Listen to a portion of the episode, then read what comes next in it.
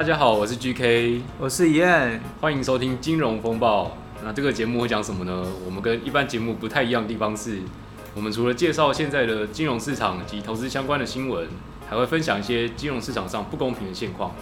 那希望我们可以朝着资讯透明以及金融公平的梦想迈进。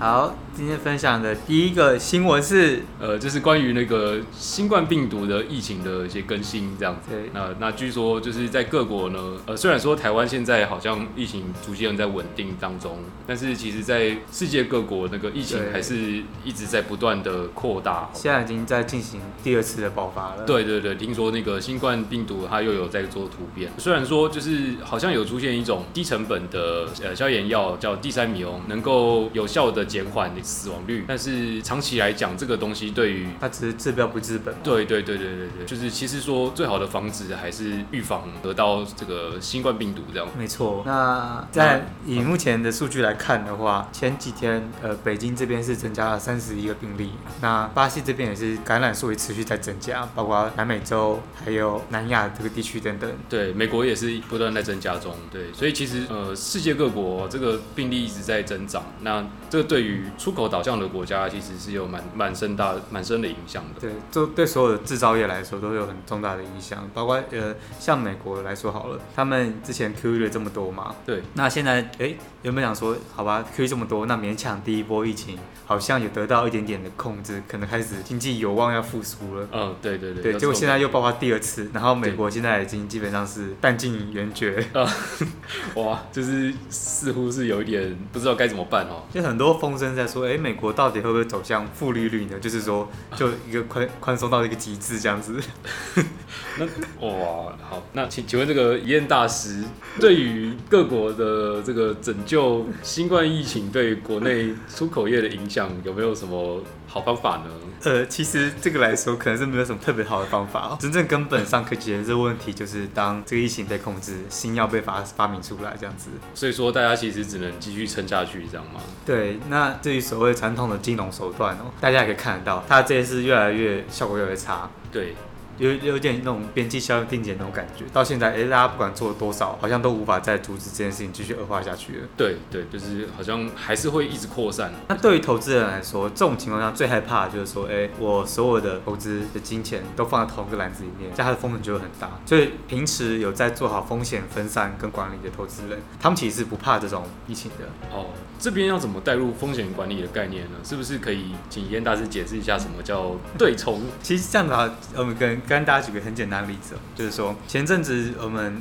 股票上不是跌了很多吗？又有反弹，对，然后中间有陆陆续续的涨跌涨跌，对。那其实，在中间在这些大盘或者整体在跌的情况下，据我认识的一位友人，他他他使用的一些 R 姓友人，对他使用 R 某位 R 姓友人，他使用了他的一个他自己设计的一个股票的机器人模型。哦，那他的股票机器人筛选方式就是从一些基本面去进行筛选，那他筛选出来的结果就是说，哎，这家公司是真的不错，那他还是去投资啊，并且它是分散在不同股票之中的，所以反。反而在跌那个时间，它股票都还是涨的哦。就是说，看一间公司它的财报、它的体质，对，来判断说它它这间公司是不是长期会是健康的这间公司。没没错，因为像有些产业它可能受到疫情影响很严重，但有些产业只是受惠受惠的。嗯，对对对对。那这些产业的话，在这个阶段，主要是去看它说它在最近几期的营收是否在持续成长，或者是它成本是否有受到一些哎，比如说它的厂房在大陆啊，或者是在呃一些疫情比较严重的地区。那可能就会受很严重的影响，或者它出口对象在美国需求也就会降低。嗯，但是反过来说，有些像是最近看到的一些网络的，像 Zoom 啊，或者是一些这种相关的五 G、IoT 等等的这些产业，它还是继续的持续在蓬勃发展。哦，对啊，因为整个疫情是加速了全球的这个迈向五 G 跟 IoT 的这个速度。嗯，就是说这些其实，嗯，因为在疫情爆发的这这一阵子，好像这个远端工作其实也是蛮兴盛的嘛，大家就逐渐是朝向一个 remote 的工作方式来发展。其实我们现在在录音也是在远端录音哦。哦，对啊，其实我跟耶恩大师现在并不在彼 彼此的旁边。好，好，那那讲到这个，刚刚讲到风险控制，其实像我们聊一下我们的外汇的部分，一样我们会去叫做资产的分散嘛，对吧？GK 先生，呃，对对对。那你有什么想法呢？对外汇的资产分散？没有，我没有印象。好，那那个基本上是这样子。那我们外汇有很多币别嘛？那我们最简单分散，大家应该一定想得到是说，哎，我美金买一点，我人民币买一点，我台币买一点，我欧元买一点，这样子。哦。日币一些这样子。这是浅显易懂的概念啊，我怎么就完全没想到呢？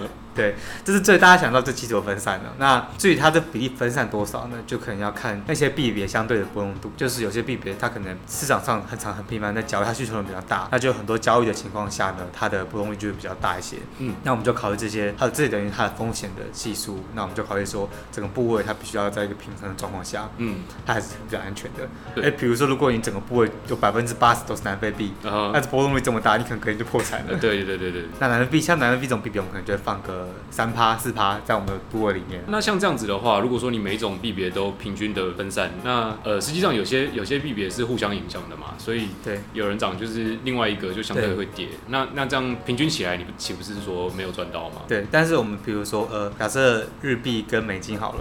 我同时有这两个部位，对，但我可能这样说，哎、欸，我现金是持有了部分的那个日币，嗯，那我因为日币会强嘛，我我认为假设这个情况下，那我持有了一些呃远期的部位，对，是在美金这边，嗯，就是说，哎、欸，我未来可以卖掉美金，比如说个远汇或一个选择权，嗯，在未来我可以把美金卖掉，卖在一个比较贵的价格，嗯，因为我我预期未来日币会涨嘛，嗯，比如说日币会涨超过一零七到一零五、一零四，对，那我可能现在去做个远汇，就卖美金卖在一零八，嗯嗯。如果有市场上这个报价啦，哎，这样等于是说，哎，我这两个部位其实同时都存在的。那我们已经现在可能有也有现金，但未来我会把它换成日币。嗯，但未来那个时候呢，我的日币会升。对，所以等于是那时候我换了更多的日币回来。哦，相对于当时的情况，这就是呃这种策略的名称叫做什么？其实我也不知道，它就是一种很直观的感觉，它是一种很直观的做法，是吧？对，大家很可以想象，其实我们分散部位有很多方法，一种是说，哎，我们是对资产进行分配，像是我们不同币别，对，包括股票就是对不同股，然后不同产业。就是对标的来进行分散的。嗯。另外一个地方是说，哎，像股票，他们可能对于地区，就是说，哎，美股、雅股跟日股等等，嗯、对地区进行分散，因为不同国家会有不同影响嘛。对。那地区其实就相当于是说，币别有一部分在这个里面的因素。哦。那还有一个原因就是，还有一个想法是，我们从时间的维度上进行分散。嗯哼。就不同资产，它有不同的被交换或者是被履约的时间。对。就等于说，哎，在一整个时间轴上，你每个时间点都有不同的部位会在进行交易或转换等等。嗯。你可以同同同时有很多的衍生性金融商品，嗯，一直在做对你这个部位进行调整，所以就不断选那个时间点上面换过来，你的对你的优势比较大的汇率比较好。因为衍生性商品哦，大家可能常常会觉得不懂它就是妖魔鬼怪。对，但是其实衍生性金融商品，包括远期期货，然后还有衍生性商选择权这些东西，它基本上最初的目的都是为了要避险而产生的。因为大家不可能说，哎、欸，我一开始小麦还没有收成的时候，嗯、我就先跟你说，哎、欸，我要卖你一个小麦一块钱。对，因为我不确定到时候是丰收还是欠收。对，所以我一定要用一些呃未来的合约的方式来让我们这个部位可以受到保护。哦。这样对，所以一开始也能像他们这样，只是目前啦，只是被大家交易，好像有点像赌博的感觉。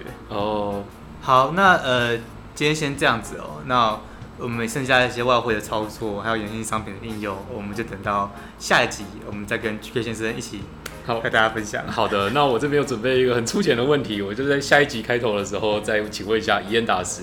那我们这一期就到这边见，大家拜拜，拜拜。